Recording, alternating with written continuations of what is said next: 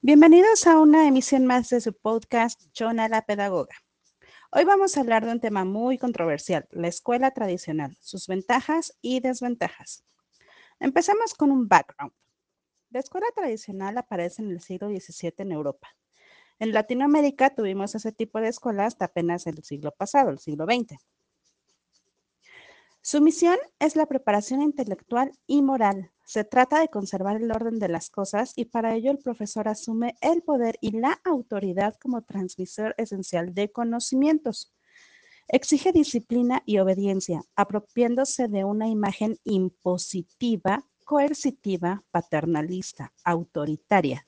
¿Cuántos de nosotros que andamos pegándole ahí a los 40 no tuvimos maestros autoritarios en donde lo que ellos nos decían era ley?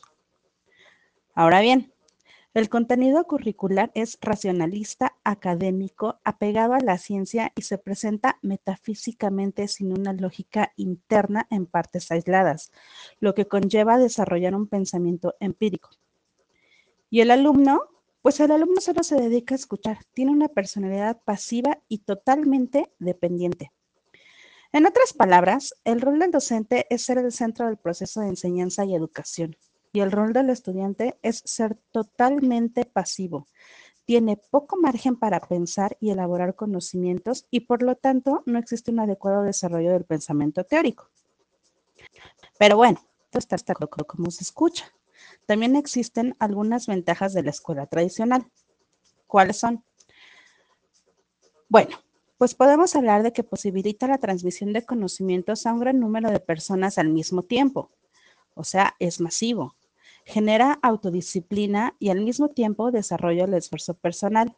Es la manera más pura de transmitir datos tales como fechas o datos numéricos. Favorece los procesos de memoria.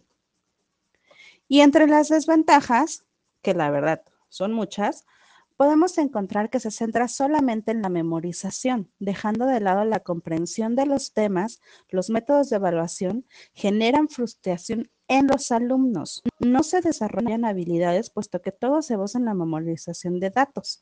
Fomenta la comparación y competición en los alumnos, provocando efectos negativos, tales como la baja autoestima.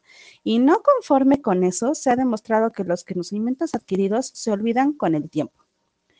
En la siguiente emisión hablaremos de la escuela nueva y entonces podremos hacer una comparativa y elegir que mejor se adapte a nuestras expectativas.